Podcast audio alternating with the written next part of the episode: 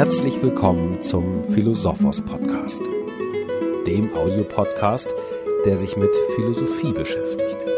Innerhalb des Philosophos Podcasts hören Sie kurz und prägnant das Wesentliche zu einem Philosophen oder philosophischen Thema. In der heutigen Philosophos Folge geht es um René Descartes. Cogito ergo sum. Ich denke, also bin ich. Wenige Sätze eines Philosophen haben es zu so einer solch breiten Bekanntheit gebracht wie dieser Satz des Franzosen René Descartes. Und das ist keineswegs verwunderlich, denn der Satz markiert in seiner Kürze den Beginn einer neuen Epoche. Diese Epoche beginnt, wenn man sie datieren möchte, 1641 mit dem Erscheinen von Descartes Meditationen. Vergegenwärtigen wir uns ganz kurz die geistige Situation jener Zeit. Nachdem es in der Spätantike immer fragwürdiger geworden war, ob der Mensch durch Erkenntnis der wahren Struktur des Seienden sein Glück selbst bestellen könne, wurde die antike Daseinsdeutung Zug um Zug von der christlichen Daseinsdeutung ersetzt.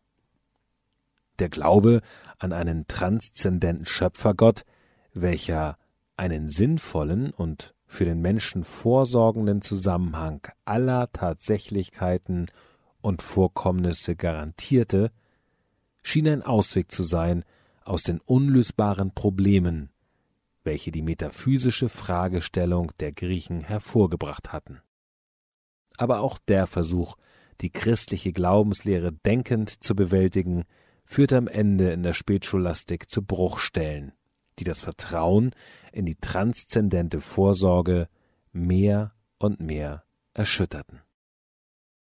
Worauf konnte sich der Mensch stützen, wenn nicht auf eine an sich gerechte Seinsordnung, wenn nicht auf einen gerechten Schöpfergott?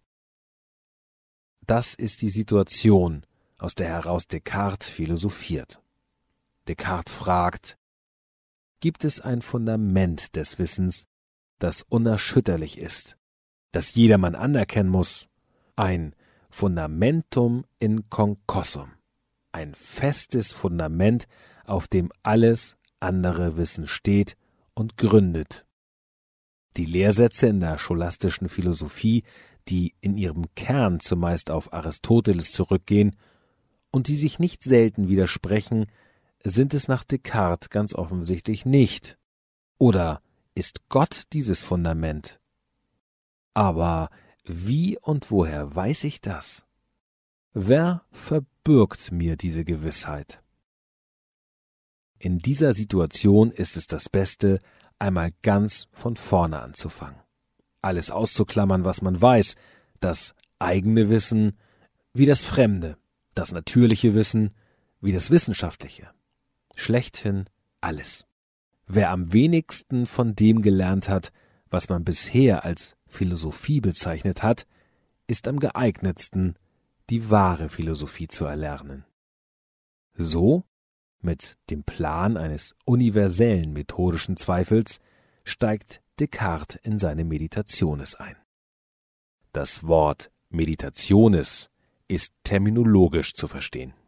Gemeint ist nicht die Besinnung einer freischwebenden Selbstbespiegelung, sondern gemeint ist die methodische Besinnung eines denkenden Selbst auf sein Selbst. Gemeint ist die methodisch gelenkte Freilegung dessen, was das denkende Ich indem es seinem denkenden Vollzug nachsinnt, an ihm selbst vorfindet. Was es vorfindet, wenn es an allem, was es vorstellt, zweifelt, ist das eigene Vorstellen.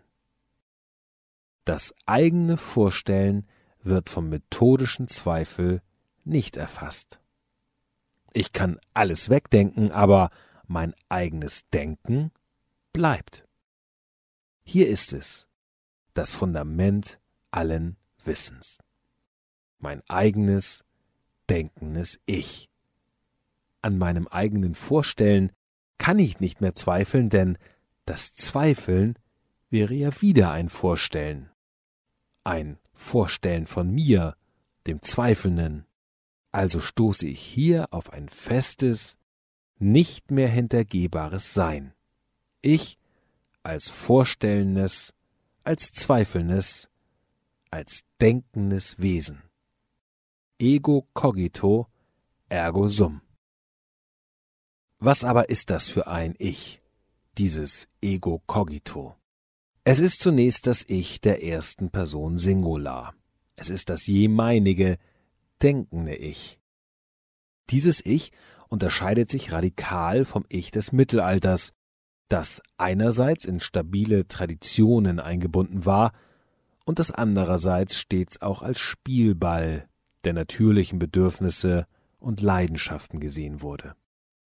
Das Ich des Ego cogito ist des Weiteren und im Besonderen kein bloßer, weltloser Punkt, sondern es ist ein wesenhaft vorstellendes, denkendes Ich, ein Ich, das immer etwas zum Gegenüber hat, ein Ich, das auf Gegenständliches bezogen ist, immer und überall, ein Ich, dem die Welt gegenüber ist, ein welthaftes Ich. Es ist in der Sprache der Meditationes ein Ego cogito cogitatum.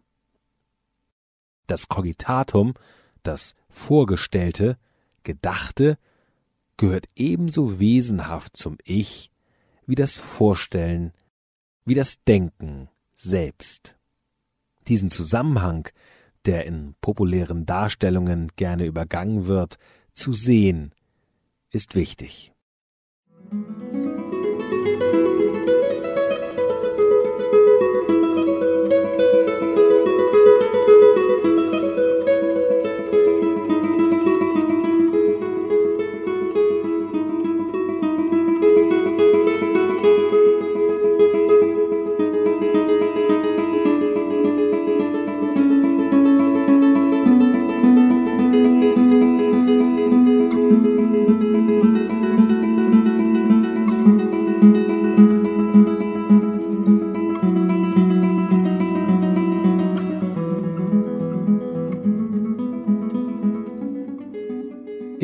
Inwiefern nun kann die gefundene, nicht mehr hintergehbare Gewissheit des Ego cogito cogitatum als Fundament für Wahrheit und Methode fungieren? Dadurch, so Descartes in der dritten Meditation, dass dieser ersten Gewissheit etwas eingeschrieben ist, was als Wegweiser zum Aufweis wahrer Erkenntnis dienlich ist. Descartes nennt diesen Wegweiser Regula Generalis Veritatis, also frei übersetzt, erste Wahrheitsregel. Descartes sagt, wenn das Cogitatum klar und deutlich von meinem Denken erkannt wird, dann hat es, das Cogitatum, den gleichen unbezweifelbaren Gewissheitsgrad wie mein Denken selbst. Es müsste anderenfalls mit dem Teufel zugehen, das heißt, Gott müsste ein Betrüger sein, wenn es anders sein sollte. Wenn das, was ich klar und deutlich vorstelle, in Wirklichkeit etwas anderes sein sollte als das, als was ich es vorstelle sofern ich redlich vorgehe, sofern ich nur das als wahr ausgebe, was ich klar und deutlich aus meinem eigenen Denken erzeuge, sofern kann es keinen Irrtum geben. Die Freiheit, verstanden als Verstandesfreiheit, durch klares und deutliches Denken den Willen zu binden, ist für Descartes ein Vermögen, das den Menschen in bestimmter Hinsicht Gott gleichstellt. Ein Vermögen allerdings auch, das immer wieder neu behauptet und angeeignet werden muss. Geist ist wesenhaft Selbstbewusstsein. Und Selbstbewusstsein ist wesenhaft ein jemeiniges. Das ist der von Descartes neu begründete Boden des neuzeitlichen Denkens. Selbst wenn es einen Gott gibt, und Descartes hat in seiner dritten Meditation einen Gottesbeweis geführt, selbst wenn es einen Gott gibt, so kann ein Beweis über dessen Dasein nur und ausschließlich aus dem Selbstbewusstsein, genauer aus meinem Selbstbewusstsein herausgeführt werden. Dem Selbstbewusstsein des Ego cogito eignet, was seine Gewissheit für mich anbetrifft, zunächst nichts Materielles.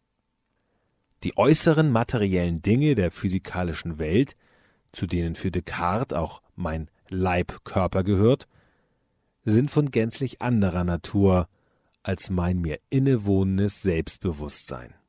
Der Res cogitans steht die Res extensa streng diametral gegenüber. So dass Descartes sich in der fünften und sechsten Meditation der Notwendigkeit gegenüber sieht, das Wesen und das Dasein auch der materiellen Dinge explizit zu beweisen. Wie das Erkennen aus dem Zusammenspiel von Denken und Wollen besteht, so die materielle Welt aus dem Zusammenspiel ausgedehnter und bewegter Körper. Die physikalische Dingwelt gleicht einem mechanischen Uhrwerk, das nach immer gleichen Regeln abläuft. Regeln, die dem menschlichen Erkennen deshalb offen stehen, weil sie zuletzt nichts anderes sind als die Regeln des Denkens. So kann das Projekt einer universalen Wissenschaft ins Werk gesetzt werden, welche Descartes mit dem Bilde eines Baumes beschreibt.